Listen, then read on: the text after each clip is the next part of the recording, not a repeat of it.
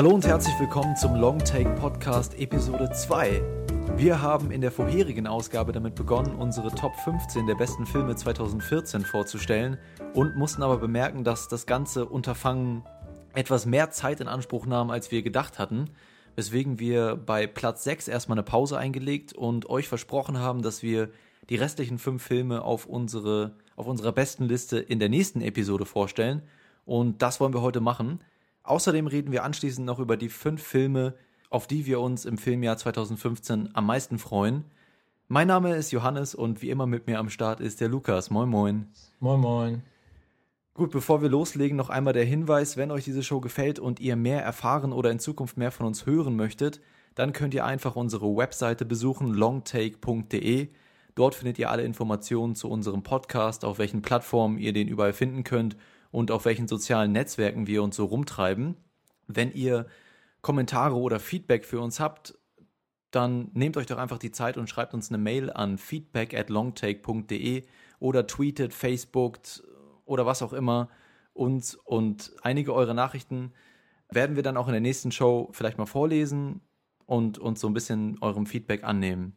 Gut, Lukas, so viel dazu auf geht's äh, mit unseren Top 5 Filmen 2014 und ich würde sagen, um die Zuhörer noch mal so ein bisschen up to date zu bringen, können wir die ja noch einmal vorlesen, unsere Top, Top 15 bis, also Platz 15 bis 6.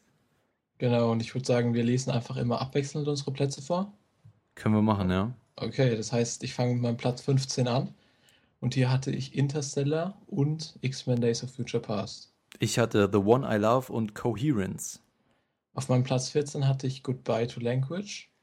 Und ich hatte Still Alice. Auf meinem Platz 13 hatte ich Joe. Breathe oder Breath? Breathe? Platz 12 bei mir war The Drop. Bei mir war es Blue Ruin. Auf Platz 11 The Rover. Edge of Tomorrow. Mein Platz 10 war Gun Girl. Meiner The Drop mit Tom Hardy.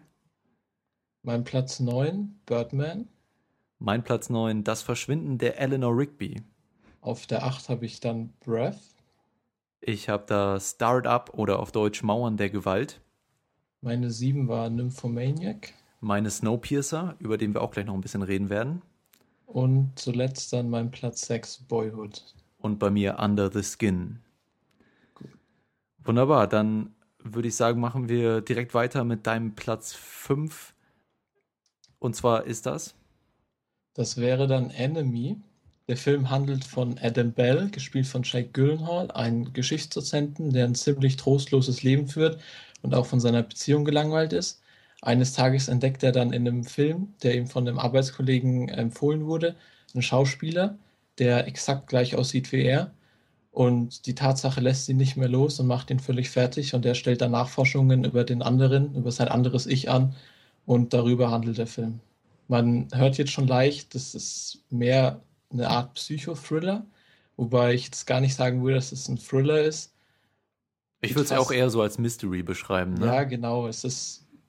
Ich habe den Film letztens nochmal angeguckt mit einem Kollegen und der war nicht so begeistert, weil der Film halt für einen Thriller auch überhaupt nicht spannend ist. Er ist relativ sperrig und man muss da auf jeden Fall Geduld mitbringen. Und es entscheidet sich dann, ob man wirklich mit, also mich hat der Film mitgerissen von Anfang bis zum Ende. Er hat ein paar so surreale Einschübe, zum Beispiel am, am Anfang, wo man sich nicht weiß, äh, wo man hier eigentlich steht und was das alles zu bedeuten hat. Also ich finde, du hast da den springenden Punkt schon angesprochen. Der Film muss einen fesseln. Ansonsten hat man das Problem, dass das halt ein sehr enigmatischer Film ist, der viele Fragen aufwirft und wenig beantwortet, eigentlich bis zum Schluss nicht eine wirkliche Erklärung liefert. Es gibt eine richtige Interpretation, ist nicht so, als wäre der Film besonders ambivalent oder so, aber auf, auf diese Interpretation zu kommen, erfordert schon auch intellektuellen Einsatz vom Zuschauer.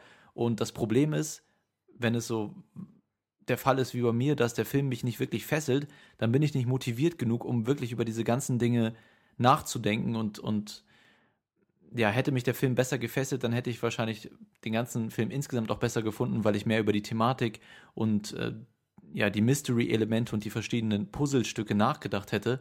Aber so, weil der Film mich nicht so wirklich bekommen hat und nicht so richtig, ich nicht so richtig in seinen Rhythmus reingefunden habe, ja, ist dann eben auch der Mystery-Aspekt von dem Film bei mir so ein, für mich so ein bisschen untergegangen oder war mir einfach dann zu, äh, zu verschlüsselt, ja, nicht zugänglich genug. Ja, das kann ich auf jeden Fall nachvollziehen und es geht mit Sicherheit vielen Leuten so. Aber ich habe auf jeden Fall auch so eine Vorliebe für so Rätsel- und Mindfuck-Filme, so ein bisschen Richtung David Lynch. Und am Ende des Films hat, ist er mir wirklich nicht mehr aus dem Kopf gegangen. Ich habe dann probiert, selber zu interpretieren, zu rätseln, bin dann auf IMDb gegangen und auf Reddit, wo man schon zig Interpretationen lesen konnte.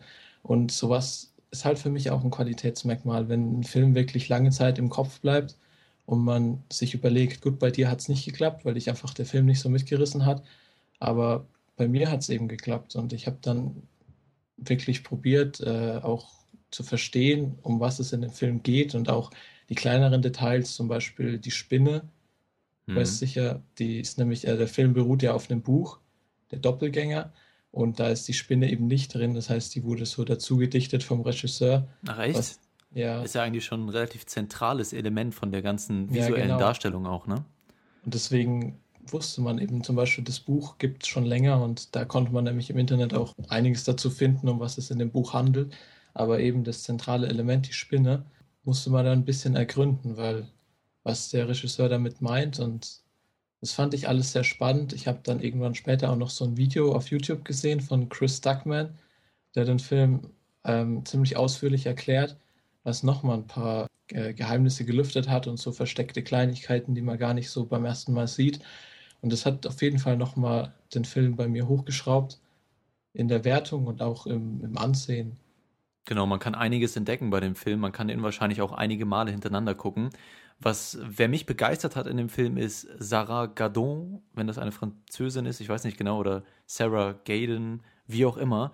Sie spielt äh, die Ehefrau von einem Jake Gyllenhaal. Und für mich war sie so ein bisschen der verbindende Aspekt, der mich persönlich auch, ich will nicht sagen, dass ich die Lösung direkt beim ersten Schauen herausgefunden habe, aber so einige einige Elemente, um diesem ganzen Geheimnis auf die Spur zu kommen, hat sie mir eben durch ihre Performance geliefert, ihre Gesichtsausdrücke, weil viel auch, weil ja, wir, wir begleiten Jake Gyllenhaal und er ist viel alleine, viel mit sich beschäftigt und sie ist so der einzige Anhaltspunkt, nicht ganz der einzige, aber so der, der wesentliche Anhaltspunkt, um Jake Gyllenhaal oder seinen Charakter eben aus einer anderen Perspektive zu betrachten. Und diese Perspektive ist eben ganz essentiell dafür, um so ein bisschen hinter die Thematik von dem Film zu kommen. Und ihre schauspielerische Leistung fand ich ähm, ja wirklich klasse. Und dieser Aspekt hat auf, für mich auf jeden Fall funktioniert. Allerdings insgesamt hat mich der Film eben nicht so mitgerissen. Aber ich finde, es ist auf jeden Fall ein Film, den man mh, hm, erwähnen sollte, wenn man über das Jahr spricht. Und dementsprechend kann ich verstehen, dass er bei dir so hoch auf der Liste steht. Okay, dann würde ich sagen, gehen wir gleich weiter zu deinem Platz 5. Genau, den hattest du auch schon auf deiner Liste und wolltest in der letzten Episode schon ein bisschen darüber sprechen, nämlich ist es Birdman oder die unverhoffte Macht der Ahnungslosigkeit. Und ich denke, die meisten Leute, die uns hier zuhören, haben auch von dem Film schon gehört. Hat gerade Best Picture gewonnen bei den Oscars. Ansonsten kann ich nochmal sagen, worum es geht. Es geht um einen verbrauchten Hollywood-Schauspieler, der in vergangenen Tagen das ikonische Gesicht einer erfolgreichen Superheldentrilogie darstellte und der kämpft eben mit und gegen sein Ego um zurückkehrenden Erfolg und Anerkennung in seinem beruflichen Leben, aber teilweise auch in seinem privaten und familiären Leben und wir verfolgen ihn ebenso in den letzten Tagen, bevor er als Regisseur und Hauptdarsteller sein Theaterstück auf den Broadway ja einführt oder seine Premiere hat. Und wir begleiten ihn dann ebenso in den letzten Tagen davor. Und ich finde Birdman ist eine handwerkliche Errungenschaft, was hier mit der Kameraarbeit geleistet wird, ähm, die ja quasi einen, einen einzigen langen Take simulieren soll, ist natürlich trotzdem geschnitten, weil das so natürlich nicht machbar ist, aber deswegen ist das Tempo von dem Film eben so mitreißend und zügig, weil sich der eine wesentliche Moment an den nächsten reicht, reiht und alles Schlag auf Schlag geht und das hat mich eben einfach sehr beeindruckt mit der Kamera, mit dem ganzen Look vom Film, ähm, fand ich sehr gut, handwerklich gesehen war für mich auf jeden Fall auch einer der größten Pluspunkte des Films. Der Plot selbst hat mich nicht so gefesselt, aber trotz all dem wird man wirklich regelrecht durch das Theater gepeitscht. Es passiert an jeder Ecke irgendwas. Wirklich kaum Zeit zum Luftholen. Der Film hat so ein Tempo, aber halt auch nicht zu schnell. Das ist wirklich gut gewählt, dass keine Langeweile aufkommt. Und ähm, was auch du am Anfang gesagt hast mit der Kamera, die fand ich super erfrischend und richtig gut gemacht mit diesem One-Take. Die Schnitte merkt man nicht. Und da gibt es auch so ein paar Kameraspielereien, äh, die wirklich klasse sind. Bin sowieso großer Fan von Lubeski, heißt der Kameramann. Mhm. Der hat letztes Jahr für Gravity hat er sehr verdient den Oscar bekommen. Damals für Children of Man hätte er ihn meiner Meinung nach bekommen müssen. Weil da gab es zum Beispiel diese Verfolgungsszene im, im Auto mit Julian Moore, wenn du weißt, was ich meine. Ja. Das war auch so ein One-Take, grandios, also wirklich selten so eine intensive Szene gesehen. Und ja, hier zeigt er jetzt halt, was er kann an der Kamera, hat ja auch den Oscar bekommen für Cinematography. Und ich finde eben auch, dass die Kameraarbeit und das ganze Handwerkliche eben visuell unterstreicht, was für ein Druck auf dem Hauptcharakter gespielt von Michael Keaton lastet und in was für einem psychischen Aggregatzustand er sich befindet und wie verwirrt er ist und wie sich das alles immer mehr zuspitzt, das wird eben durch die Kamera sehr gut visuell dargestellt. Und generell, der Film hat einige Themen, also inhaltlich gesehen, zum Beispiel die kreative Erfüllung, Selbstachtung, Außendarstellung und Wahrnehmung von Dritten, einem selbst gegenüber Unsicherheit, ja, Prestige und Erfolg.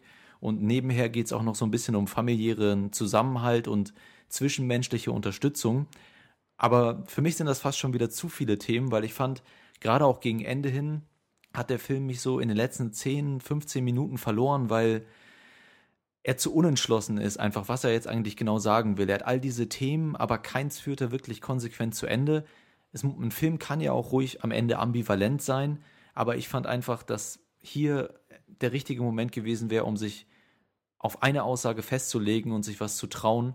Und am Ende fällt das eben das Ganze inhaltlich so ein bisschen in sich zusammen und auch vom Tempo her fand ich, dass das Ende dann nicht mehr so wirklich reinpasste.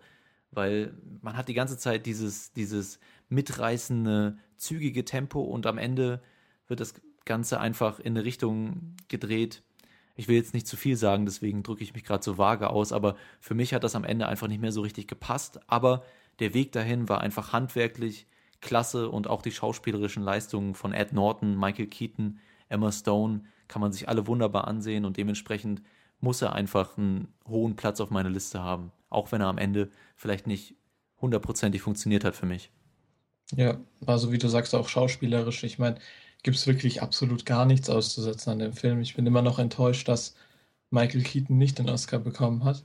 Gut, also Birdman auf meiner Nummer 5. Dann machen wir weiter mit deiner Nummer 4. So, auf meiner Nummer 4 habe ich dann Mami von Xavier Dolan. Und zwar, es geht um den 16-jährigen Steve, der von seiner Mutter aus einer Erziehungsanstalt geholt wird. Er leidet an ADHS. Sein Vater ist vor drei Jahren gestorben und seitdem äh, hat er immer wieder Aggressionsausbrüche, die ihn schließlich auch in die Erziehungsanstalt gebracht haben. Seine Mutter ist äh, äußerst labil und hysterisch mit der Erziehung und dem eigenen Leben gnadenlos überfordert aber gibt trotzdem immer ihr Bestes. Und jetzt versuchen die beiden eben miteinander klarzukommen. Man merkt schon, das ist so eine Mutter-Tochter, äh, Mutter-Sohn. eine Mutter-Sohn-Beziehung, die in dem Film thematisch die Rolle spielt. Und ich weiß nicht, wer Filme von dem sehr jungen Regisseur hier kennt, Xavier Dolan, weiß in ungefähr, was ihn erwartet, sehr charakterbetont das Bildformat ist 1 zu 1. Hm, okay. Man muss sich ein bisschen dran gewöhnen. Es ist sehr schmal, aber der Sinn ist, dass man eine Nähe zu den Charakteren ähm, erzielt und ich finde, das hat auch funktioniert. Man, die Charaktere kommen einem wirklich nah, ob das jetzt an den Charakteren liegt oder auch an dem Bildformat, ich weiß es nicht. Beides aber, wahrscheinlich. Ja, auf jeden Fall gibt es zwischendrin eine Szene, wo der Hauptcharakter Steve auf seinem Longboard durch die Straße fährt und wirklich passend zu seiner Stimmung bleibt er dann stehen und zieht mit seinen Händen die, äh, das Bildformat sozusagen auf von 1 zu 1 auf Vollbild 16 zu 9. Ah, okay. Und das ist, glaube ich, für mich die beste Szene aus dem letzten Kinojahr, weil die strotzt einfach so vor Lebendigkeit und die veranschaulicht auch wirklich die, die Stimmung, in der er gerade ist. Und kurze Zeit später geht das Bild dann eben wieder zu, was auch zu seiner Stimmung passt. Aber muss allein schon wegen der Szene kann man sich den Film anschauen. Also ich habe den, ich habe den Film ja noch nicht gesehen, aber was du jetzt gerade, wenn du gerade die Szene beschreibst, das klingt für mich so, Also ich kann verstehen, dass das eventuell sehr gut umgesetzt sein kann, aber als du es gerade so beschrieben hast, klang es für mich irgendwie ein bisschen zu dick aufgetragen, ja, dass er dann quasi die Arme ausbreitet und das Bild weitet sich und alles ist fröhlich und bunt ich weiß ja, ich habe den Film nicht gesehen, wie gesagt, aber so wie du es gerade beschrieben hast, erahne ich die Gefahr, dass der Film eventuell ein bisschen zu dick aufträgt. Ist das so oder ist das eher ich, ein würde subtiler ich Film? eben genau das Gegenteil behaupten, weil zu dick aufgetragen ist eigentlich bei dem Film gar nichts. Mhm. Er ist, er hat wirklich gute Nuancen zwischen Traurigkeit und Lustigkeit. Am Ende überwiegt ein bisschen die Traurigkeit. Mich hat er emotional richtig durchgeschüttelt. Ist auch, glaube ich, der Film 2014, wo wenn man so sagen will, ich am nächsten den Tränen war. Okay. Und nach dem Kinogang muss man da wirklich erst mal sacken lassen, mal richtig durchatmen. Aber trotz all dem hat er halt auch wirklich schöne Szenen, so wie das, was ich eben gerade beschrieben habe mit dem Bildformat. Aber kitschig ist er wirklich selten. Oder gar nicht eigentlich. Also er ist gar nicht kitschig. Was mich auch richtig begeistert hat bei dem Film war der Soundtrack. Ich denke, also die einzelnen Lieder sind auf jeden Fall ein bisschen Geschmackssache, weil der ist sehr chart- und poplastig. Ich glaube, One Republic und, und Ellie Goulding, aber auch zum Beispiel Wonderwall von Oasis sind da drin. Ähm, ob man die Lieder jetzt mag oder nicht, ist Ansichtssache, aber die unterstreichen halt manche Szenen perfekt. Und man muss auch sagen, das war einer der wenigen Filme, wo man wo die Szenen sich richtig mit der Musik eins werden und nicht nur die Musik die Szenen unterstreichen, sondern man erst so ein richtig das Gefühl dadurch bekommt. Das glaube ich auch, also so für mein Empfinden der beste Soundtrack seit Drive, Hm, der mich okay. auch richtig umgehauen hat vom Soundtrack her. Das klingt gut. Jetzt, als du gerade zu Wonderwall gesagt hast, war ich wieder ein bisschen skeptisch. Also ich weiß nicht, ich habe das Gefühl, wir könnten da eventuell unterschiedlicher Meinung sein bei dem Film, ohne jetzt irgendwas. Ich habe nicht mal einen Trailer gesehen, aber ich bin auf jeden Fall gespannt. Ich habe den Film auch schon lange auf meiner Liste und werde den auch demnächst mal nachholen, wenn ich die Chance dazu kriege. Und wir können dann ja eventuell nochmal in einer ähm, späteren Ausgabe drüber reden, wie ich den Film denn dann so sehe und wie sich das mit deiner Meinung vergleicht. So, das war dann mein Platz 4 und jetzt kommen wir zu deinem Platz 4, Joko. Genau. Mein Platz 4 ist Gone Girl von David Fincher mit Ben Affleck, Rosamund Pike, Neil Patrick Harris und noch ganz vielen anderen wundervollen Schauspielern, zum Beispiel Kim Dickens oder Carrie Coon, auch beide sehr gut in dem Film, finde ich. Zwei sehr starke weibliche Charaktere. Ich glaube, wir hatten da schon mal ein bisschen drüber geredet in der vorherigen Episode, weil du Gone, Go- Gone Girl auf deinem Platz 6 hattest, wenn ich mich richtig erinnere, oder zumindest irgendwo auf deiner Liste. Aber ich kann ja trotzdem einmal nochmal vorlesen, worum es geht. Ein Ehemann, gespielt von Ben Affleck, findet sich trotz ja, beteuernder Unschuld im Fokus einer polizeilichen Ermittlung und intensiver medialer Aufmerksamkeit wieder, nachdem seine Frau ja nicht ganz spurlos verschwindet und er bekommt dann eben das so ein bisschen in die Schuhe geschoben und man weiß nicht so richtig, äh, wer der Täter war und was mit dem Opfer passiert ist und so weiter oder und das Ganze ist eben ein Mys- Mystery-Thriller von einem der begabtesten Re Regisseure unserer Zeit, würde ich sagen. David Fincher, der haut einfach immer wieder erstmal umwerfend aussehende Filme und auch Filme raus, die ein richtig gutes Tempo haben und richtig mitreißen. Und so ging mir das bei Go- Gone Girl auch. Ich glaube, das waren so die, ich weiß nicht genau, wie lange der Film geht. Ich schätze mal so zwei, zweieinhalb Stunden. Und das fühlte sich echt an wie nichts im Kino, weil der Film von der ersten bis zur letzten Sekunde fesselt, super Twists hat, man die ganze Zeit versucht herauszufinden, was passiert und, und, und interessiert ist, wie die Charaktere mit verschiedenen Situationen umgehen. Ja, nicht nur entfaltet sich eben auf der Leinwand diese düstere Rachegeschichte, sondern auch eine nicht wenig sarkastische Satire über unsere Gesellschaft heute, über Ehen und über Beziehungen und auch über den Medienwahn unserer Zeit. Man kann vielleicht sagen, dass das alles ein bisschen ja nicht gerade subtil ist, sondern sehr gerade heraus, aber für mich hat es trotzdem irgendwie funktioniert und insgesamt fand ich es einfach einen runden Mystery-Thriller mit Crime-Elementen, mit einem wunderbaren Cast ins insgesamt und einfach sauspannend. Ja, also ich hatte den ja auf meinem Platz 10, wie du vorhin schon angedeutet hast. Platz 10 war es, Nicht, okay. ga, ja, nicht äh, ganz so hoch sozusagen, aber mir hat er auch sehr gut gefallen. Mir hat, mich hat die Geschichte nicht so aus den Latschen gehauen. Ich glaube, das habe ich beim letzten Mal schon kurz gesagt. Aber trotzdem hat er mich äh, gefesselt, weil er natürlich Fincher-typisch richtig stilsicher inszeniert ist und ein gutes Tempo hat. Auch wenn das Tempo ein bisschen runterfährt nach dem Twist. Aber der Twist hat mich richtig getroffen. ich kannte das Buch auch nicht. Äh, der beruht ja auf dem Buch, auf einem Buch von Gillian Flynn. Ja, ist sicherlich Gillian auch Flynn. vorteilhaft, wenn man das Buch nicht kennt, weil ansonsten entfällt eben viel von den Überraschungen, denke ich, ne? Ja, genau. Und von der Besetzung her fand ich den Rosamund Pike war klasse, Ben Affleck war klasse. Neil Patrick Harris fand ich ehrlich gesagt viel besetzt. Also, er hat mir überhaupt gar nicht gefallen in dem Film. Ging mir dagegen, auch so, ja. war, dagegen war Tyler Perry, den ich sonst nicht so leiden kann, hier überraschenderweise gut. Und insgesamt war es aber trotzdem rund. Ja, Tyler Perry hatte natürlich auch eine, eine Rolle, die, ja, mit der man sehr leicht sympathisieren kann, weil es einfach die Rolle ist, in der er die frechen Sprüche raushauen kann und so.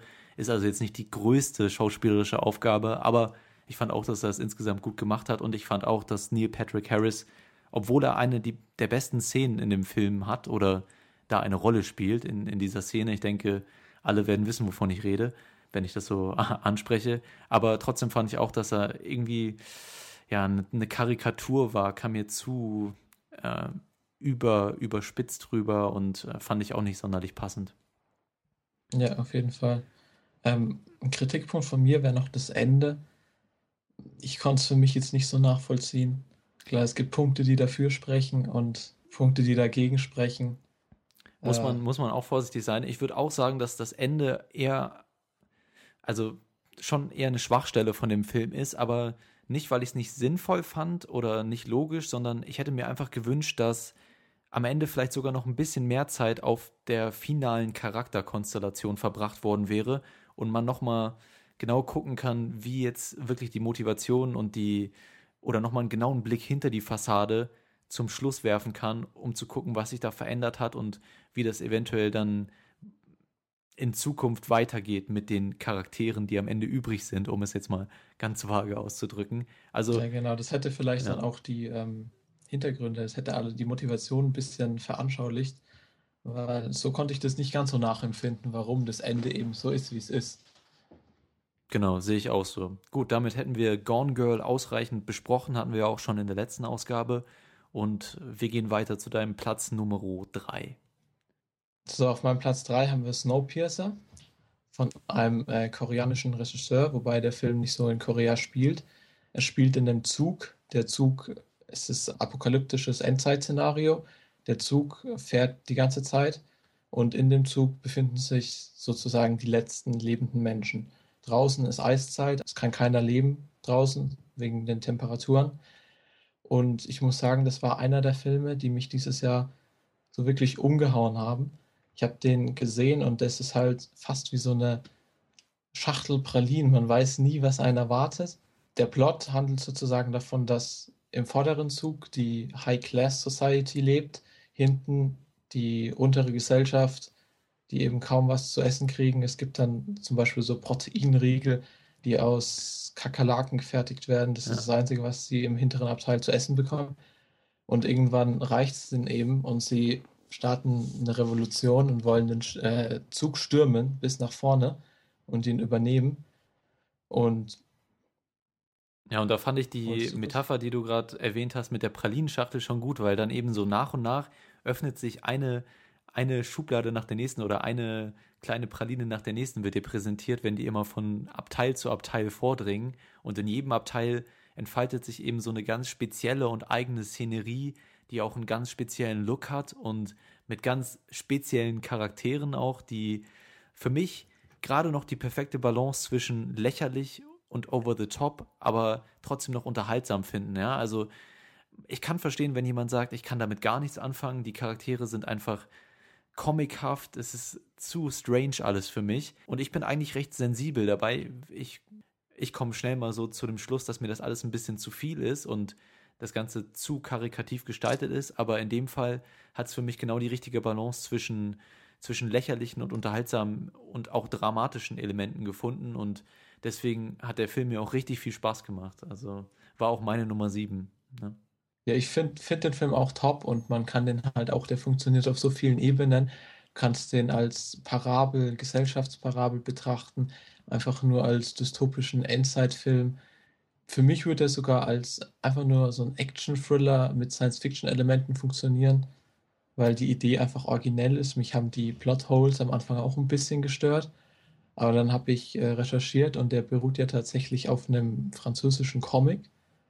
Und es gibt halt keine Erklärungen dafür. Und es war auch gar nicht der Sinn, dass man jetzt ähm, Erklärungen für diese Logiklücken findet. Ja, es ist auf jeden Fall eine Prämisse, in die man sich erstmal reinfinden muss, die man so akzeptieren muss. Das macht alles nicht unfassbar viel Sinn. Aber wenn man erstmal in der Prämisse drin ist und so die Atmosphäre ein bisschen geschnüffelt hat von dem Film und sich da so richtig reinfindet, in das Tempo auch, dann wird man einfach mitgerissen. Ich würde aber schon sagen, dass so die eine Schwäche, die Filme von koreanischen Filmemachern häufiger haben, ist, dass der Film nicht sonderlich subtil ist. Die ganze Gesellschaftskritik und äh, die ganzen, die, was du gerade als Parabel beschrieben hast, das ist schon alles sehr dick aufgetragen und dem Zuschauer wird das schon alles so direkt ins Gesicht gedrückt und ich finde, da kann man auch mal sich ein bisschen zurücknehmen und das Ganze ein bisschen subtiler machen. Klar, ist jetzt kein Film für subtile Momente. Es ist einer, der richtig auf die Kacke haut und auch thematisch das anspricht, was er ansprechen will. Aber ja, besonders clever verpackt war es jetzt nicht und auch nicht besonders, es ist jetzt keine unfassbar überraschende Botschaft in dem Film. Es ist einfach eine recht offensichtliche und das Problem haben koreanische Filme häufiger, weswegen ich da mir so denke, ja, okay, ist genug. Ich weiß schon, was du mir sagen willst. Hör auf damit jetzt. Aber bei dem Film kam ich darüber hinweg, weil, wie du gesagt hast, das eben auch auf einem reinen Action- und Spaßlevel funktioniert und das ist der Film einfach, macht richtig viel Laune. Aber anscheinend nicht für jeden, was mich nämlich hier wieder verwundert hat. Ähm, wenn du zum Beispiel bei Amazon die Bewertungen durchschaust, ja. kommt es darauf an, wie viel man auf Amazon Bewertungen gibt, aber es gibt ja immer wieder viele Leute, die eben ihre Filme dort kaufen und dann deswegen halt auch beeinflusst werden. Und hier ist zum Beispiel für Snowpiercer ähm, die am meisten vergebene Bewertung ein Stern.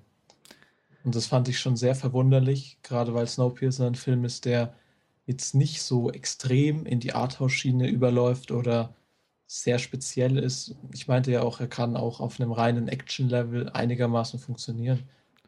Genau, ich denke, das hängt eben mit dieser Prämisse zusammen, die einfach nicht besonders, nicht, so, nicht besonders viel Sinn hat. Dazu kommt noch, dass der Film teilweise äh, ja, CGI benutzt oder animierte Sequenzen, die nicht besonders gut aussehen. Und ich denke einfach, dass viele, und das kann ich auch verstehen, in den, in den Rhythmus und in die Atmosphäre von dem Film nicht reingefunden haben. Es ist einfach eine spezielle und ja, sehr überspitzte Atmosphäre und da muss man irgendwie auch in der Stimmung für sein oder man muss, man muss sich darauf einlassen können und wenn man das irgendwie nicht schafft, aus welchen Gründen auch immer, oder wenn es nicht der eigene Geschmack ist, dann kann ich schon verstehen, dass man den Film auch richtig scheiße finden kann. Aber gut. Kann ich zum Beispiel jetzt nicht so verstehen, aber das soll jeder für sich selbst entscheiden. Und dann würde ich sagen, machen wir weiter mit deinem Platz 3. Mein Platz 3 ist Whiplash. Hattest du den auch auf deiner Liste eigentlich? Der gleichzeitig mein Platz 2 ist. Oh. Das heißt, wir reden da. Jetzt sofort drüber, oder was? Können wir machen. Sehr gut, dann, okay, dann würde ich sagen, okay. fasse ich einmal ganz kurz zusammen, worum es geht. Whiplash hat ja auch bei den Oscars den Oscar für besten Nebendarsteller abgeräumt. J.K. Simmons auch verdient, meiner Meinung nach. Und hat er noch was gewonnen? Ich glaube, bestes adaptiertes Drehbuch war es, ne? Oder war das? Er hat auf jeden Fall einen der Sound-Oscars bekommen. Ah, genau, Sound. War es jetzt Sound Editing oder Sound Mixing? Ich weiß es nicht mehr genau. Na, ich glaube, adaptiertes Drehbuch war Imitation Game. Wie dem auch sei, genau. Whip, Whiplash von Regisseur Damien Chazelle, ein, ein Newcomer quasi, auch geschrieben von ihm, handelt von einem jungen Jazz-Schlagzeuger, der unter der Führung eines skrupellosen Lehrmeisters ja nach Perfektion und wahrer Größe sucht, ja, und ist so richtig besessen von seinem Traum und überzeugt von seinem Können, der ja, einer der besten Jazz-Schlagzeuger aller Zeiten zu werden und opfert eben so ein bisschen seine Menschlichkeit und auch sein, ja, sein Leben der Kunst zunehmend. Miles Teller spielt den jungen Jazz-Schlagzeuger hier, wie er immer mehr in, seinen, in seine Besessenheit verfällt und ja, warum ist der Film bei dir so hoch auf deiner Liste? Was fandst du an dem Film richtig gut? Also, ich muss ganz klar sagen, das war der Film, der mich am meisten mitgerissen hat, 2014. Von Anfang bis zum Ende saß ich da wirklich an der Kante von meinem Stuhl. Da gab es Szenen, die sind so grandios, da bebt wirklich dein Herz wie im Tempo des Schlagzeugs. Und es ist grandios, was J.K. Simmons leistet. Er hat den Oscar dafür bekommen, für seine Aufseherart, wie hier fast schon so wie in Full Metal Jacket. ja. Und Miles Teller war auch gut. Ich habe den gar nicht so auf dem Zettel gehabt. Ich meine, er war in Spectacular Now, war genau, er dabei, ja. war er auch gut. Davor hat er aber ein bisschen so, fast schon so, ich weiß nicht, Beziehungskomödien oder so gemacht. The Awkward Moment war zum Beispiel auf, naja, ziemlich schlechtem Niveau, wenn ich das so sagen kann. Und ja. der war hier klasse. Also für so einen Genrefilm auch, ich habe gehört, der spielt seit seiner Kindheit selbst Schlagzeug und konnte es halt deswegen auch so gut verkörpern. Genau, hat hier viele Szenen wahrscheinlich auch am Schlagzeug selbst gesessen, ohne genau. dass der Regisseur eben auf irgendeinen professionellen Schlagzeuger, auf die Hände eines professionellen Schlagzeugers schneiden musste und konnte einige Sachen selber durchführen, was auf jeden Fall dem Regisseur und dem ganzen Film und der ganzen Authentizität sehr hilft, wenn einer da sitzt, der auch schon ein bisschen was kann. Ne? Ja. Genau, und ich fand das Tempo von dem Film, was du eben auch schon angesprochen hast, ist einfach richtig gut, wie die Kamera, die Musik und der Schnitt hier zusammenarbeiten. Das ist ein richtig origineller Schnitt, der viele Sachen anders macht. Teilweise einige Szenen haben Ka Kameraeinstellungen, die man so noch nie gesehen hat. Die Musik führt diese ganzen Bilder und untermalt es richtig gut. Du meintest gerade, bei Mummy ist dir das gut, gut aufgefallen. Ich fand das hier, obwohl ich Mummy ja noch nicht gesehen habe, war das so ziemlich einer der besten musikalischen Soundtracks, den es in diesem Jahr gab, weil einfach alles wunderbar harmoniert hat. Ja, die Bilder, der Schnitt, die Musik, das Schauspiel, das ein bisschen over the top ist. Ich muss sagen, J.K. Simmons, der kratzt schon an der Grenze zu, zur Karikatur, ja, aber es ist okay, weil der ganze Film eben überspitzt ist und temporeich und knallhart und das ist okay, wenn die Charaktere dann eben auch so ein bisschen von diesen Charakterzügen was abbekommen. Und ja, der Film macht einfach riesig Spaß und hat auch einige einige Botschaften und Themen, die er handhabt über Kreativität, das Streben nach Größe, was man dafür opfern muss, ob sich das lohnt, was einen großen Künstler oder einen großen Menschen ausmacht. Und diese Trade-offs werden hier auf eine Art und Weise dargestellt, wie ich sie so im bisher noch keinen anderen Film gesehen habe. Und dementsprechend ist es einfach insgesamt ein richtig origineller, temporeicher, spaßiger Film. Ja. der für mich auch fast keine Kritikpunkte hat. Ein bisschen, wie du sagst, das Schauspiel over the top.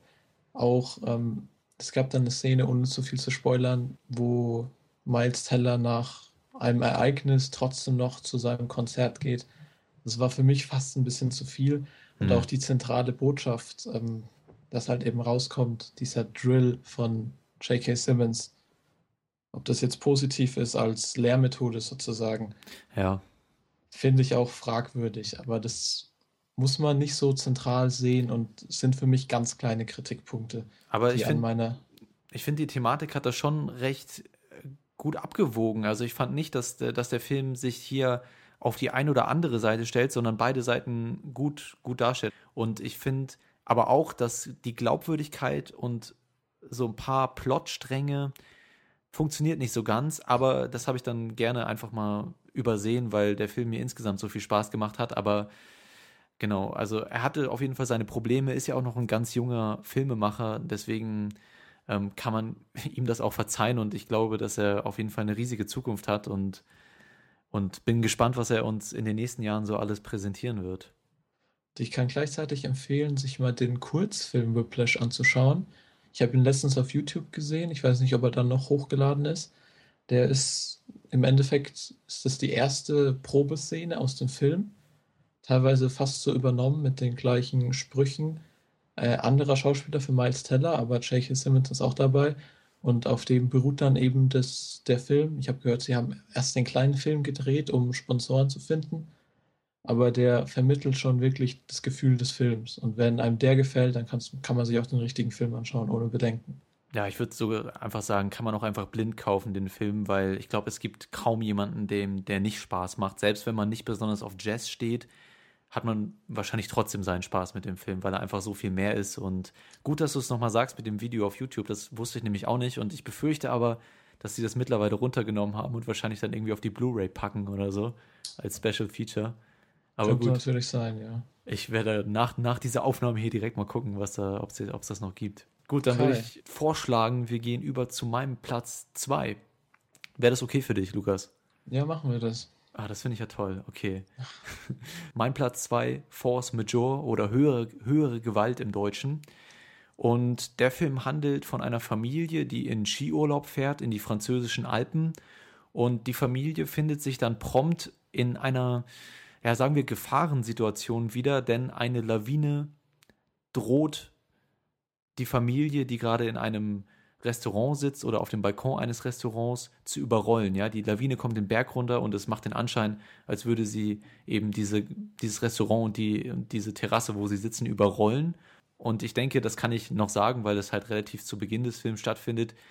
Das passiert nicht so ganz, wie sie, wie sie sich das vorstellen. Und die Nachwirkungen dieses Erlebnisses auf die Familiendynamik und auf diesen ganzen Urlaub ist dann eben, worum sich der Film dreht. Ja, die, die zwischenmenschliche Beziehung zwischen Vater, Mutter und den zwei Kindern, die das Ehepaar zusammen haben und die da eben zusammen im Urlaub sind.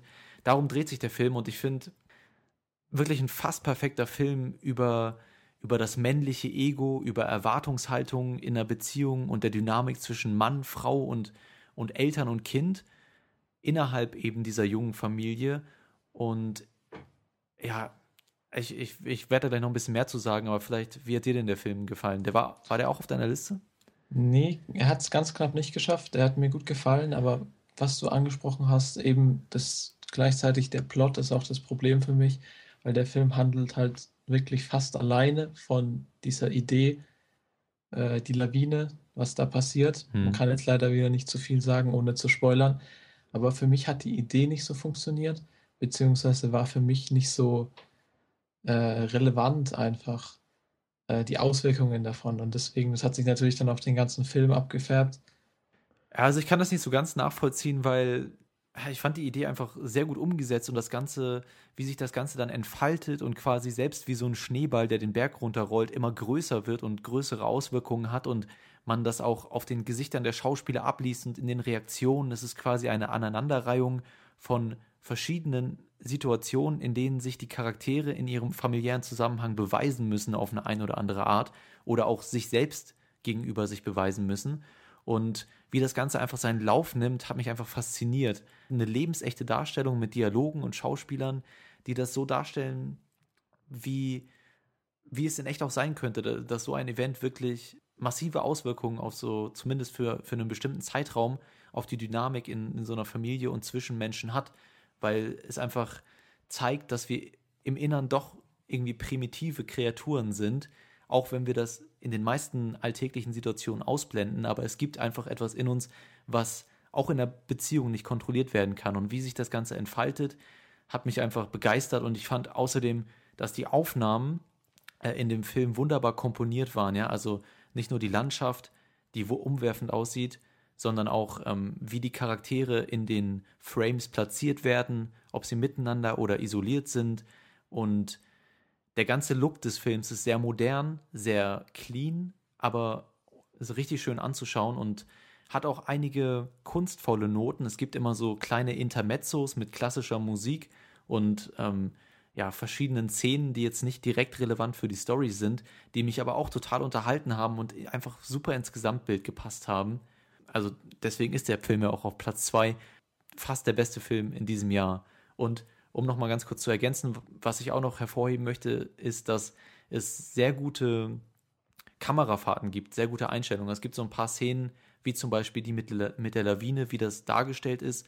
Oder auch gegen Ende haben wir eine Szene in einem, in einem Reisebus, die auch richtig gut gefilmt ist und, und von den Einstellungen her, so wie ich es noch nie gesehen habe und richtig nah am Geschehen und man spürt einfach den Einfluss, den diese Situation auf die Menschen, die sich in dieser Situation befinden, gerade hat. Du merkst, ich bin sehr begeistert. Ja, man merkt es auf jeden Fall. Weil ich hatte das Problem, dass man bei manchen Szenen, dass mir einfach nicht klar war, was, was, was will der Film mir jetzt sagen.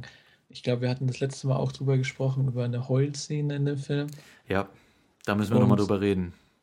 Die hat zum Beispiel bei mir was soll ich sagen, nicht funktioniert, wäre vielleicht ein bisschen übertrieben. Aber ich war mir komplett nicht sicher, ob ich jetzt hier traurig sein soll, ob mich äh, die Holzszene mitnimmt oder ob ich lachen drüber soll, ob das jetzt fast schon ins Lächerliche überkippt. Und ja. das ist jetzt der Extremfall, aber andere Szenen im Film sind ähnlich, auf eine subtilere Art und Weise, wo man auch nicht sicher ist, was, was will der Film jetzt sagen, in welche Richtung geht es. Und das war auch eines der Probleme, die ich mit dem Film hatte. Ja, aber weil sich die Charaktere natürlich auch nicht sicher sind, in welche Richtung das alle, alles gerade läuft. Und das ist eine Situation, in der sie sich noch nie befunden haben und dementsprechend eben auch Neuland. Ich kann aber verstehen, die Szene, die du angesprochen hast, ist auch das einzige Manko an dem Film wirklich. Es ist quasi die Szene, die dem Film verwehrt, auf meinen Platz 1 vorzurücken, weil es ist eine Heulszene, um nochmal die Zuhörer daran zu, daran zu erinnern. Wir haben letzte Ausgabe auch schon darüber geredet, geredet dass das wirklich die Spreu vom Weizen trennt. Ein Schauspieler wirklich, dass es für einen Schauspieler eine super schwere Aufgabe ist, ein, ja, sich weinend realistisch darzustellen, ohne ins Lächerliche abzudriften. Und hier funktioniert es für mich auch überhaupt nicht. Äh, es ist ein Mann, der weint, also man kann ja sagen, es ist der Ehemann, der weint, weil er einen emotionalen Zusammenbruch hat. Und ich denke, die Szene ist so intendiert, dass sie einen wirklich auch traurig machen soll. Aber das war einfach zu viel. Ne? Also, ich weiß nicht, was der Regisseur sich dabei gedacht hat, ihm nicht nochmal zu sagen, Junge, nimm nochmal einen Gang raus, mach nochmal ein bisschen subtiler, vielleicht läuft es dann ein bisschen besser. Kann ich nicht nachvollziehen, warum man da nicht vielleicht irgendwie nochmal eine andere Szene genommen hat, weil ich fand, die kam echt überhaupt nicht so rüber, wie sie, glaube ich, gewollt war. Und dementsprechend war das die, die einzige Szene, die mich wirklich gestört hat an dem Film. Ansonsten kann ich auch jedem empfehlen, der sich den Film anguckt, einfach selbst mal zu fragen, was man eben in dieser Situation machen würde die ausschlaggebend für den Film ist. Da habe ich nämlich auch selber ein bisschen drüber nachgedacht. Da muss man schon ehrlich mit sich sein, ne? Ja, auf jeden Fall. Und das ändert dann vielleicht auch ein bisschen die Sicht auf den Film. Bin ich auch ganz dafür, über diesen Film länger nachzudenken. Ich finde, es gibt da vieles, über was man sich Gedanken machen kann und visuell finde ich es auch überzeugend. Aber genug über Force Major rücken wir vor zu deinem Platz 1. Der beste Film 2014 für dich. So, mein Platz 1 ist Under the Skin. Johannes sagt euch jetzt kurz, um was es in dem Film geht. Genau, wir hatten da nämlich gerade eine kleine Debatte darüber, wie viel wir von der Thematik in dem Film oder vom Inhalt preisgeben wollen. Und wir geben einfach mal die Warnung raus, dass es uns eventuell passieren kann, dass wir die prinzipielle Prämisse spoilen. Die wird auch in allen, in, in der ganzen Marketingkampagne von dem Film gemacht. Wir werden aber erstmal jetzt damit anfangen, das nicht zu tun. Und falls es uns rausrutscht, dann ist es halt so. Ne? Also es geht ungefähr um eine mysteriöse Frau, gespielt von Scarlett Johansson, die einsame Männer in den späten Abendstunden in einer Kleinstadt in Wales verführt. Und die folgenden Ereignisse führen jedoch dazu, dass sie ihr eigenes Wesen mehr und mehr hinterfragt und neue Seiten an ihr selbst entdeckt. Das ist jetzt so die vage Beschreibung. Was fandst du an dem Film so gut, dass es dein, dein bester Film ist in diesem Jahr? Also nochmal zurück zu deiner Beschreibung, wie du schon angedeutet hast. Leider wird der Film überall fast schon die Prämisse gespoilert in der Beschreibung, die du überall lesen kannst auf Moviepilot, Filmstarts oder etc. oder auch auf der Blu-ray hinten drauf. Und hätten die das eben nicht gemacht und hätten den Film, dass man neutral rangehen würde, hätte der auf jeden Fall nochmal einen richtigen Wow-Effekt gehabt am Ende. Aber auch so hat er mich, ich will nicht sagen umgehauen, aber der hat so eine mysteriöse Art und Weise, der hat mich so hypnotisch durch den Film getragen. Ich glaube, das letzte Mal ging es mir so bei Upstream Color vor eins bis zwei Jahren, dass du wirklich eingesogen wirst, die komplette Filmdauer über. Und hier ist es jetzt auch so, der Film ist fast schon so ein bisschen artsy-fartsy, arthouse-mäßig. Ich kann, hier kann ich wirklich verstehen, wenn Leuten der nicht gefällt, wenn sie sagen, der ist sau langweilig. Du meintest bei Snowpiercer kannst du es verstehen.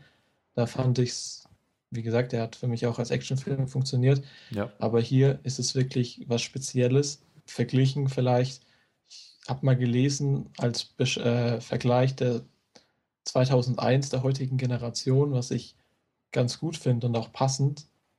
Oft wird ja Interstellar als der neue 2001 beschrieben, was aber für meinen Geschmack überhaupt nicht zutrifft. Hm. Aber das ist eben so ein Film, der fast schon, na, nicht vergleichlich, aber er hat auch ein bisschen die Stimmung gerade vom Ende von 2001. Und solche Filme gibt es auch für meinen Geschmack viel zu selten. Über den Film selbst kann man viel sagen, wobei man kann nicht so viel sagen, ohne zu spoilen, um was es darüber geht. Ja. Scarlett Johansson in dem Film ist grandios, wie sie spielt, gar nicht so, wie man sie bisher kennt. Ihre Mimik ist perfekt für das, was sie verkörpert. Der Film hat einige heftige Szenen, einige, die einen wirklich verstören. Dann hat er aber auch viele sehr schöne Szenen, vor allem äh, künstlerisch so eine, äh, schöne Szenen, zum Beispiel auch gleich der Anfang oder auch, ich meine, auch die Landschaften, die man sieht von Wales, ist auch wunderbar eingefangen.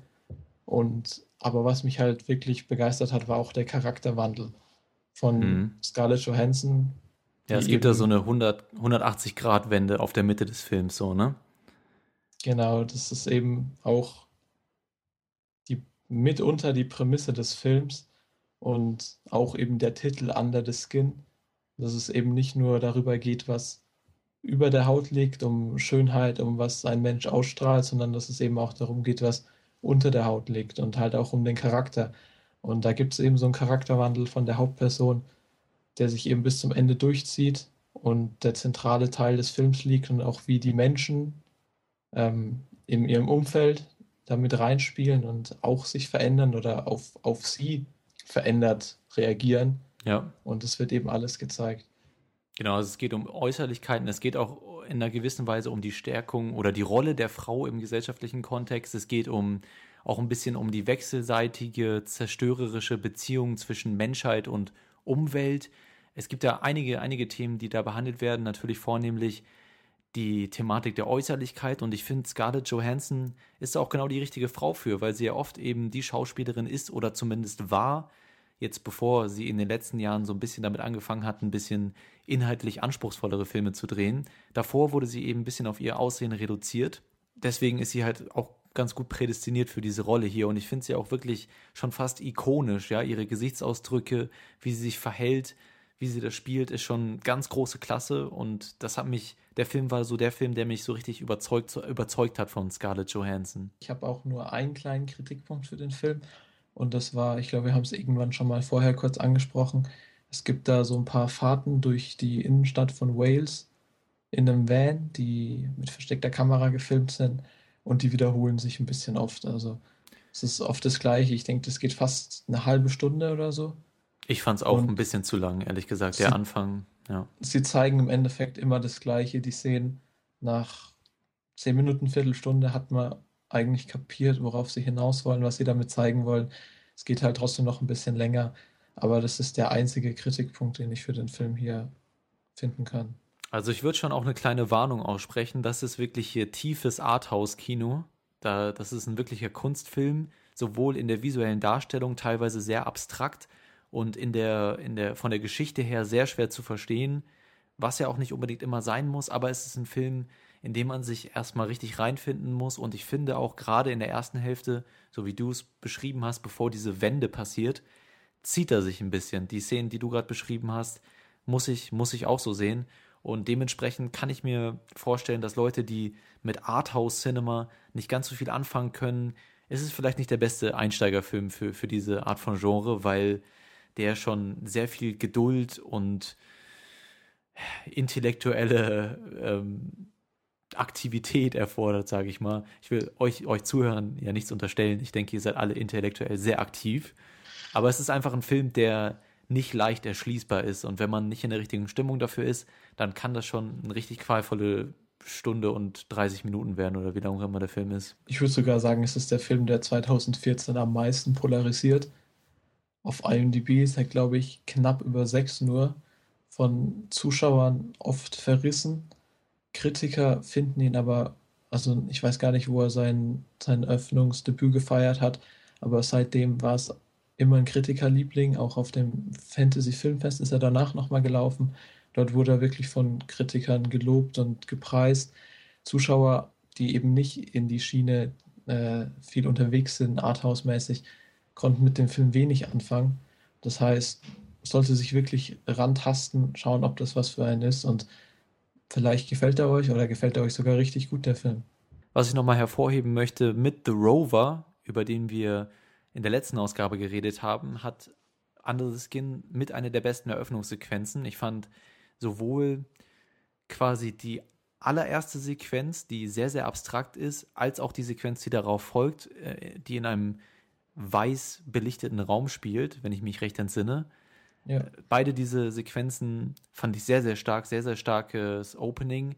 Danach, wie gesagt, verliert er ein bisschen an Tempo, bevor er dann ab der Hälfte ungefähr wieder ein bisschen anzieht. Aber wirklich dieser, dieser Anfang, den fand ich richtig stark und es gibt zwischendurch meisterhaft eingefangene Szenen, die einen als Filmliebhaber und Kenner des Arthouse-Kinos wahrscheinlich sehr begeistern.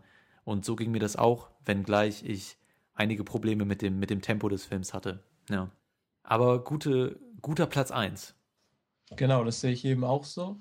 Und jetzt sind wir aber bei deinem Platz 1. Mein Platz 1 ist Lock oder auf Deutsch, warum auch immer, No Turning Back. Ich verstehe das immer nicht ganz, warum man englische Titel. Naja, egal, lass uns nicht darüber reden, lass uns lieber über den Film reden. Lock ist nämlich ein Film, der meines Erachtens der übersehenste Film in ganz 2014 ist. Keiner hat den auf dem Schirm gehabt für vorher und nachher nicht. Alle haben den direkt wieder vergessen. Keiner hat bei den Awards darüber geredet. Und ich weiß, dass du jetzt auch nicht der größte Fan von dem Film warst. Für mich hat der Film einfach komplett alles getroffen, was ich, was ich gut finde. Es geht um Ivan Locke. Der ist ein hingebungsvoller Familienvater und erfolgreicher Bauunternehmer. Und am Abend vor einem seiner größten beruflichen Herausforderungen erhält er einen Anruf, der seine sehr sorgfältig gepflegte Lebensplanung im Kern erschüttert und ihn zu einer schweren Entscheidung zwingt. Und es ist eben die Geschichte über einen Mann, der seine Welt zusammenhalten muss, und zwar an allen Enden. Seine sorgfältig geplante Welt fällt gerade überall auseinander und er muss alles regeln und das Ganze allein in seinem Auto, am Telefon, den ganzen Film über. Es ist ein sehr minimalistischer und reduzierter Film und hat aber dafür unfassbar gute Dialoge, hat einen Tom Hardy, der richtig gut spielt, weil er, er muss den ganzen Film tragen. Er steht den ganzen Film über mit seinem Gesicht in der Mitte des Bildes und muss einfach alles rüberbringen, was gerade an Emotionen in ihm vorgeht und muss die Geschichte voranbringen. Und er macht das wundervoll. Ähm, bin ja auch ein großer Fan von Tom Hardy. Und insgesamt das ganze Setting im Auto trifft einfach genau irgendwie mein Herz so ein bisschen. Ich habe als Kind schon, habe ich es geliebt, nachts Auto zu fahren. Meine Eltern haben mich irgendwie äh, durch die Straßen gefahren nachts, wenn ich, wenn ich nicht einschlafen wollte, so als kleines Baby. Und das hat mich beruhigt. Und der Film spielt eben nachts in dem Auto die ganze Zeit und habe deswegen ja mich im Kern so ein bisschen getroffen und fand den Film von der Prämisse her direkt sympathisch. Deswegen diese ganze minimalistische Struktur ist ein Experiment und es ist ein ganz kleiner Film, aber es funktioniert einfach fast alles für mich und dementsprechend meine Nummer eins. Warum warst du nicht so überzeugt von dem Film? Ich muss auch sagen, es ist erstaunlich für mich, dass er eben doch so gut funktioniert, weil er nur in dem Auto spielt. Es geht im Endeffekt nur um die Gespräche, die Tom Hardy führt während der Fahrt von A nach B. Und allein durch diese Gespräche entsteht wirklich Spannung, entsteht Atmosphäre und das durch die Gespräche, die Dialoge, die wirklich gut ausgearbeitet sind und Tom Hardys Schauspiel. Und ja, das musst du dir mal vorstellen. Das ist ein Typ, der sitzt im Auto und telefoniert knapp zwei Stunden lang und es ist einfach sau spannend. Ich war auch vorher sehr skeptisch, als ich gehört habe, äh, um was es geht in dem Film. Und dann habe ich mir ihn angeguckt, aber war dann doch am Ende überzeugt, weil er ist sehr kurzweilig. Es ist kein Film, den ich mir auch ein zweites Mal anschauen müsste oder so. Deswegen hat es ja jetzt auch nicht in meine Topliste geschafft. Aber eben die, ich glaube, eineinhalb Stunden geht er nur, der ist nicht ganz so lang. Aber in den eineinhalb Stunden ist er wirklich höchst spannend, hat schafft es wirklich die Stimmung, man fiebert mit mit Tom Hardy, die verschiedenen Gespräche und Genau, es ist eben auch ein Film über Durchsetzungswillen, ja, über, über so ein bisschen einen Mann, der, der seinem Schicksal trotzen möchte und selbst sein Schicksal in die Hand nehmen möchte und alles, alles, was gerade schief läuft, wieder in die, in die richtigen Bahnen lenken möchte, ohne dabei irgendwie sich selbst zu verraten als Charakter und wo der Film dann wo der Film anfängt, fand ich genial. An der Ampel nämlich. Und Tom Hardy betätigt dann den Blinker und ändert die Richtung von dem Blinker, was quasi die ganze, das ganze Unterfangen ja, startet. Und wo der Film endet, ist für mich auch genau der richtige Augenblick, weil man muss jetzt nicht komplett verfolgen, was Tom Hardy als, als Ivan Locke dann eben danach noch machen würde, sondern es ist einfach diese Autofahrt, die hat einen Anfang, ein Ende und inhaltlich hat die auch einen Anfang und ein Ende und alles passt rund zusammen und ja, für mich mein bester Film des Jahres, auch weil übrigens eben dieses eine Setting im Auto in der Nacht mit den ganzen Lichtern auf der Windschutzscheibe äh, auf der Autobahn war für mich alles auch sehr schön anzusehen und dementsprechend einfach ein richtig guter Film. Das einzige Manko, was ich hier erkennen konnte, war, was das Ganze ein bisschen wie ein Theaterstück hat wirken lassen, anstatt wie eine Episode aus dem echten Leben, war wenn Tom Hardy sich so ein bisschen in seinen fiktiven Dialogen mit einer oder mit einer fiktiven Person eben gesprochen hat. Das klang für mich ein bisschen falsch, hat nicht, hat nicht so ganz funktioniert, aber es sind nur ein paar Momente in dem Film und ansonsten hat für mich ähm, alles andere funktioniert. Ist auf jeden Fall auch ein Platz 1, den ich super nachvollziehen kann, auch wenn der Film für mich jetzt nicht ganz so abgeholt hat. Aber es ist ein besonderer Film. Solche, es ist ein kleines Kammerspiel und wenn dich das überzeugt hat, ist das völlig legitim. Genau, ich habe mir danach auch gleich mal den ähm, Kommentar vom Regisseur angehört und habe dann einige Informationen erfahren, weil du gerade sagst, Kammerspiel, es ist in der Tat so gewesen, dass sie die ganze Performance am Stück aufgenommen haben. Sie haben den ganzen Film am Stück einmal gedreht, mussten zwischenzeitlich mal anhalten, um die Kamera äh, auszutauschen oder die Tapes oder ich weiß nicht äh, mit welcher Kamera, ob sie das digital oder mit Film gemacht haben, aber mussten auf jeden Fall was wechseln. Aber in dieser Zeit, wo es gewechselt wurde, hat niemand mit Tom Hardy gesprochen. Er ist in Character geblieben. Dann ging es weiter und Nacht für Nacht, ich weiß nicht, für sieben, acht Tage oder so, haben sie den ganzen Film zwei oder dreimal pro Nacht gedreht. Und später wurden dann eben die besten Stücke so zusammengeschnitten von äh, Stephen Knight, der hier Regie, Regie führt und auch den Film geschrieben hat.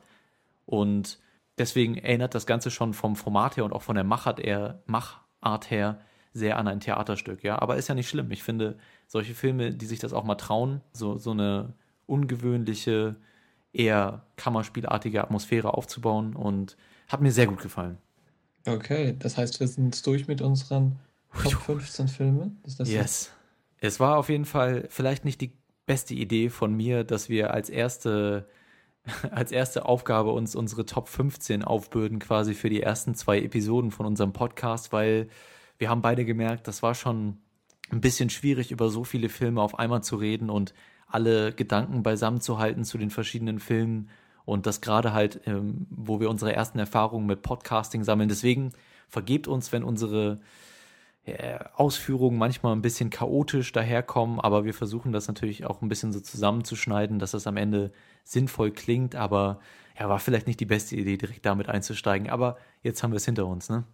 Gut, dann hätten wir jetzt unsere Top 15 abgearbeitet, haben aber noch unsere Top 5 vor uns. Das machen wir jetzt ein bisschen schneller. Ne? Es gibt ja auch noch nicht so viel zu reden über die Filme, die jetzt gerade erst in 2015 herauskommen.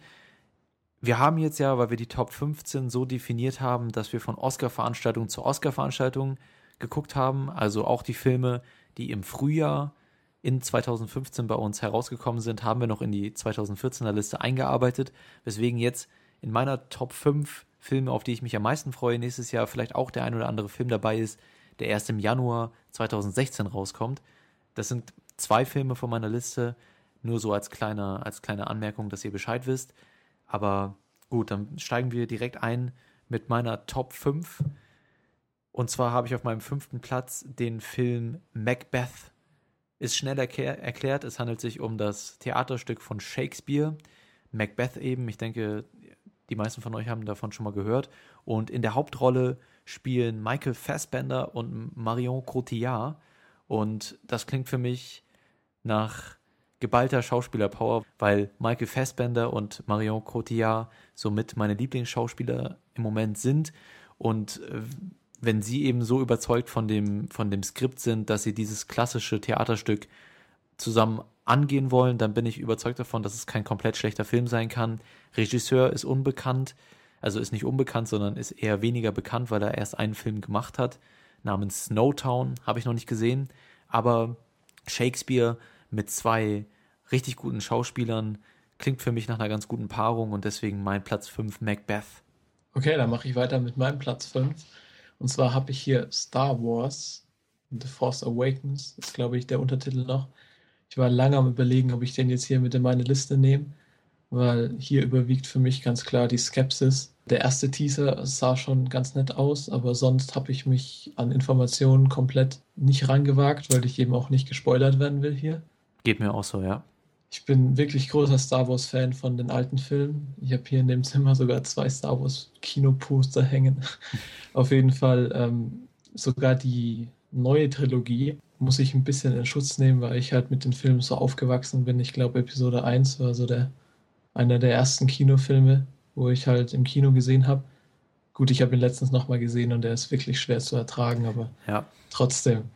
Und ich weiß halt nicht, was sie hier machen. Es kann nur was ganz Großes werden, aber es kann halt auch nach hinten losgehen. Und ich habe ihn jetzt mit in meine Top 5 genommen, weil ich wirklich super gespannt bin, aber gleichzeitig hoffe ich halt, dass sie das äh, Franchise jetzt nicht noch weiter nach unten drücken, wie sie es schon mit den letzten drei Filmen gemacht haben.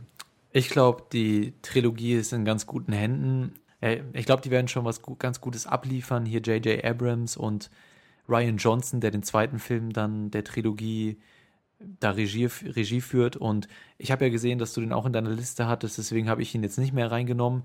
Wäre aber auch, glaube ich, so bei mir auf Platz 3 gelandet auf meiner Liste, weil das ist so der einzige Blockbuster und es gibt viele Blockbuster jetzt im kommenden Jahr, über die man reden kann, aber das ist wirklich der Blockbuster, auf den ich mich am meisten freue und wo ich wirklich gespannt bin und einfach richtig Lust habe, in diese Welt wieder einzutauchen. Und der Teaser, muss ich sagen, hat mir auch schon sehr gut gefallen eigentlich. Ich glaube, ich werde mir jetzt die kommenden Trailer ja, ich wollte mir sie eigentlich nicht angucken, aber jetzt, wo ich gerade so gut drüber nachdenke, werde ich sie mir wahrscheinlich doch angucken. Also Star Wars auf jeden Fall der Blockbuster für mich in 2015.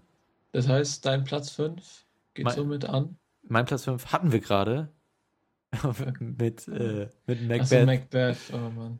Sehr gut Das heißt- aufgepasst, Lukas. Ja, ja. Machen wir lieber stattdessen weiter mit meinem Platz 4. Da ist ein ganz kleiner Film, von dem, glaube ich, noch ganz wenig Leute gehört haben, namens Legend. Ich denke, ihr habt es ja in dieser Episode auch schon heraushören können, dass ich von Tom Hardy ein Riesenfan bin.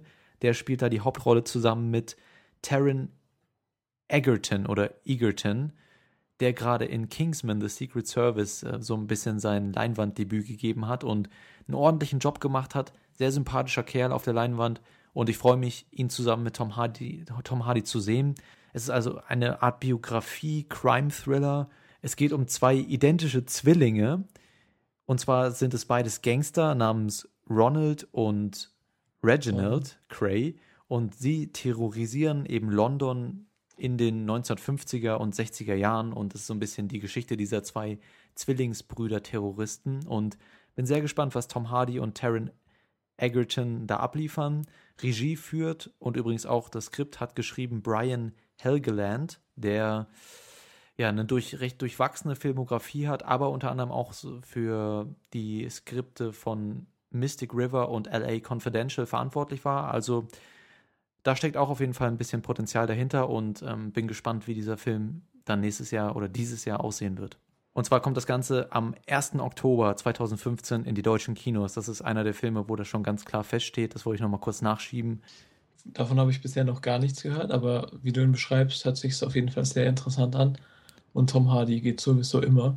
Mein Platz 4 ist dann Night of Cups von Terrence Malick. Der Trailer hat mir sehr gut gefallen zu dem Film. Ich bin großer Malick-Fan, auch wenn mir To the Wonder nicht ganz so gut gefallen hat. Ich glaube, bei dem habe ich drei Versuche gebraucht, bis ich da durch war. Aber ich bin guter Hoffnung, dass es jetzt wieder besser wird. Christian Bale in der Hauptrolle ist schon mal wirklich ein Pluspunkt. Und auch das ganze Setting, das spielt ja in diesem High Society Hollywood mäßig, schaut sehr gut aus. Bei der Berlinale ist er jetzt, hat er seine Premiere gefeiert und von den Kritiken gespalten, aber war zu erwarten bei so einem Film. Ich freue mich auf jeden Fall, wenn der startet. Ja, ich habe auch den Trailer schon gesehen und ich finde, es sieht sehr interessant aus, sieht wieder nach einem nach einem Malik aus, aber vielleicht nicht ganz so melancholisch wie seine letzten Filme, sondern ein bisschen mehr es sieht ein bisschen mehr nach einem Film mit mehr Tempo aus und mit ausufernden Exzessen und eventuell ein bisschen mehr in eine eine temporeiche, aufregendere Atmosphäre und da bin ich gespannt, wie Malik das Ganze rüberbringen wird. Sieht auf jeden Fall sehr interessant aus und bin auch gespannt auf Knights of Cup. Genau. Dein Platz 3 wäre dann? The Light Between Oceans von Regisseur Derek Cian France, der bekannt ist für Blue Valentine oder auch Place Beyond the Pines, zwei Filme mit Ryan Gosling, die ich sehr, sehr gut fand.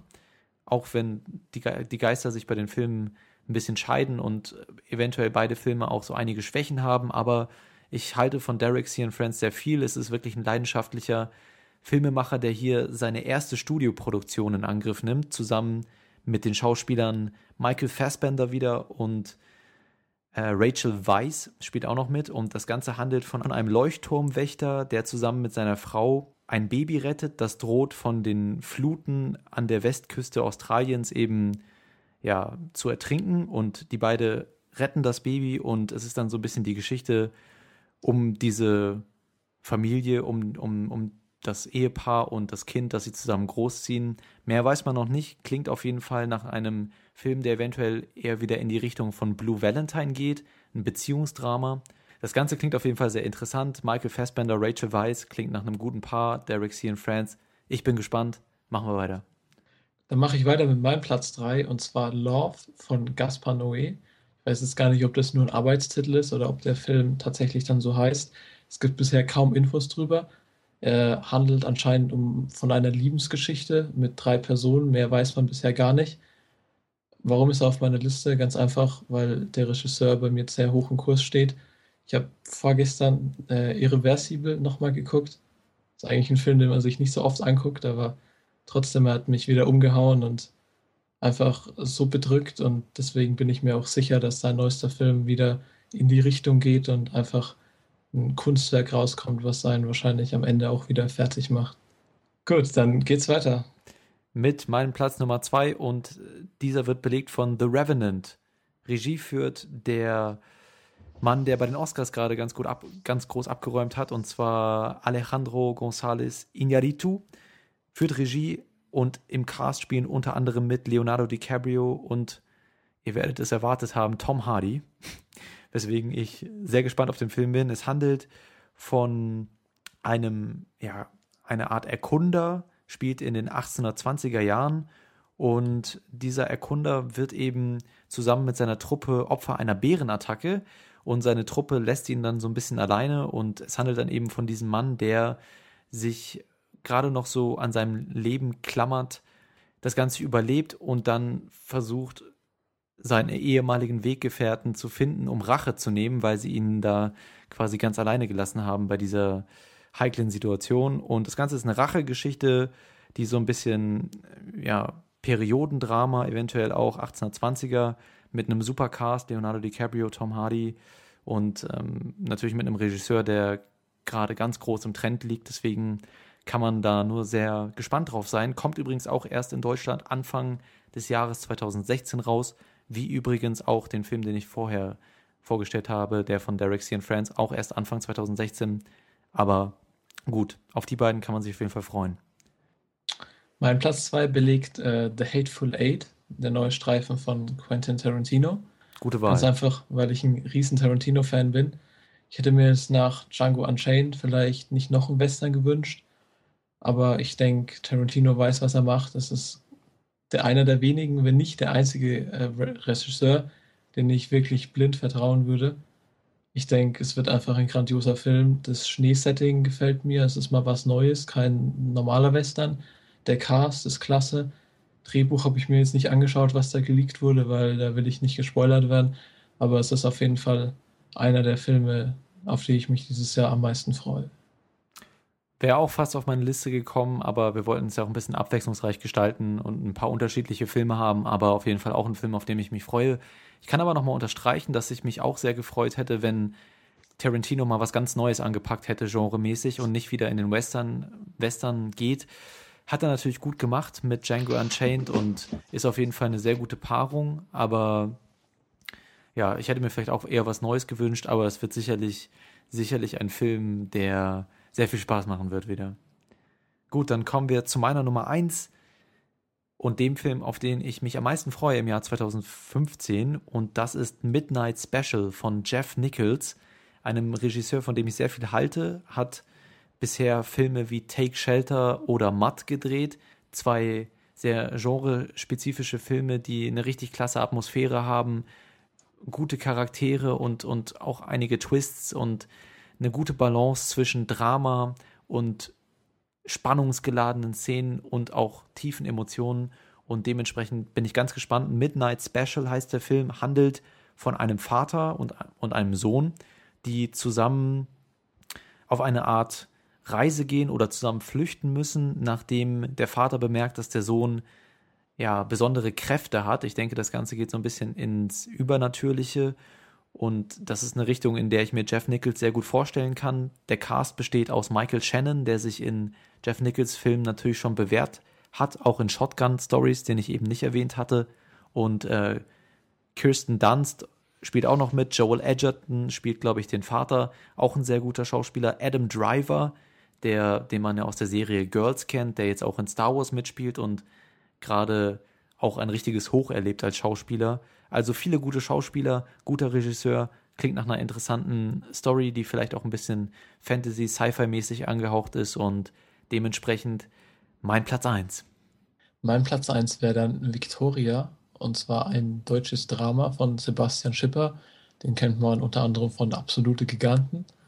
Der Film hat auf der Berlinale sein Debüt gefeiert und ist dort richtig gut angekommen, bei Kritikern sowie beim Publikum. Schauspieltechnisch ist da am Start Frederik Lau, den ich sehr gern mag. Einer der wenigen deutschen Schauspieler, die mich wirklich überzeugen. Dann mhm. Franz Rogowski, den kennt man zum Beispiel aus Love ist so ein deutscher Mumblecore-Film. Ich weiß nicht, ob du den gesehen hast. Habe ich noch nicht. Ne? Der war auch sehr charmant und ähm, Überraschungshit für mich. Und ähm, der handelt so ein bisschen von einer Nacht in Berlin, zeigt zum einen so die Geschichte der Metropole, aber auch von eben jungen Menschen, die so ein bisschen ihre Gedanken verloren haben und durch die Straßen streifen. Und dann entwickelt sich eben diese Nacht, die planen ein großes Ding einen kleinen äh, Überfall oder man will nicht zu viel vorwegnehmen, was ich gelesen habe. Auf jeden Fall, der Film ist als ganzer One-Shot gedreht. Hier sieht man es dann eben, dass es doch geht, nicht so wie bei Birdman. Die amerikanische Presse hat da auch schon sowas geschrieben wie Birdman kann davonfliegen, hier kommt der neue äh, One-Shot-König. Und bin gespannt, also wie der dann ausschaut, der Film. Und auch so, also für die Kamera hat er auch den Silbernen Bär gewonnen. Und ich kann es gar nicht so richtig erklären, was mich bei dem Film jetzt so anzieht. Ich habe einfach im Gefühl, dass der mir richtig gut gefallen wird. Und ich glaube, im Juni oder Juli startet er bei uns und darauf freue ich mich richtig. Das wäre auf jeden Fall mal eine richtig schöne Abwechslung, wenn Deutschland mal einen richtig tiefgehenden, handwerklich super gemachten und schauspielerisch subtil umgesetzten Film präsentieren würde. Hätte er vielleicht auch mal wieder Chance, äh, bei den Oscars vielleicht unter bester Fremdsprachenfilm was abzuräumen. Freue mich auf jeden Fall sehr. Ich bin ja bei deutschen Produktionen immer ein bisschen skeptisch. Das Ganze klingt aber sehr vielversprechend und ja, bin gespannt. Und damit hätten wir unsere Top 5 von den Filmen, auf die wir uns am meisten freuen, in 2015 abgehakt. Ihr merkt schon, wir haben ein bisschen mehr den Fokus auf kleinere Filme gelegt, weil wahrscheinlich die meisten von euch wissen, welche Blockbuster jetzt alle rauskommen. Wir sind auch alle gespannt auf die großen Blockbuster, vor allen Dingen auf Star Wars. Aber wir wollten so ein bisschen den Fokus mal auf die Filme le legen, von denen ihr vielleicht noch nicht so viel gehört habt, die aber wahrscheinlich auch sehr lohnenswert werden. Und das rundet dann unsere Episode ab, oder? Genau, und damit sind wir jetzt auch durch heute. Hat wieder ein bisschen gedauert, aber in der nächsten Folge gehen wir dann ins normale, reguläre Format über und besprechen eins bis zwei Filme, was dann auf jeden Fall ein bisschen kompakter wird und wahrscheinlich auch angenehmer anzuhören. Aber das war jetzt eben hier unser Sonderformat, dass wir nochmal alle Filme besprechen, die uns letztes Jahr gefallen haben und auch vorausblicken, was dieses Jahr so auf uns zukommt. Genau, und wir wollten es jetzt einfach nochmal zu Ende bringen. Wir hatten es ja in der letzten Episode schon angefangen. Jetzt haben wir es zum Ende gebracht. Äh, wir hoffen, dass ihr einige Filme jetzt nochmal nahegelegt bekommen habt, die ihr sonst nicht so auf dem Zettel hattet im vergangenen Jahr und auch im jetzt kommenden Jahr. In der nächsten Episode denke ich, können wir schon mal sagen, dass wir auf jeden Fall Kingsman besprechen werden, The Secret Service, ein Blockbuster, der im Moment bei uns im Kino läuft oder gerade anläuft. Ansonsten hatten wir noch Chappie auf dem Zettel, der neue Film von Neil Blomkamp. Aber da müssen wir noch mal gucken, welchen zweiten Film wir denn da nehmen. Auf jeden Fall Kingsman wahrscheinlich und wie du schon gesagt hast, nächste Episode das neue Format. Ich hoffe, ihr bleibt uns gewogen und seid auch das nächste Mal wieder am Start. Wir lernen ja von Episode zu Episode auch dazu und nochmal der Hinweis, wir freuen uns über jegliches Feedback von euch, über Kommentare, Likes auf Facebook. Geht auf unsere Seite und guckt euch mal so ein bisschen durch, was euch da so gefällt. Und wenn euch was nicht gefällt, dann schreibt es doch einfach mal dahin. Äh, wir sind auf jeden Fall sehr dankbar für alles, was ihr uns irgendwie als Anhaltspunkte so zukommen lasst. Und ich hoffe, euch hat es auch ein bisschen Spaß gemacht heute. Okay, dann bis zum nächsten Mal. Wir hören uns wieder. Tschüss. Tschüss.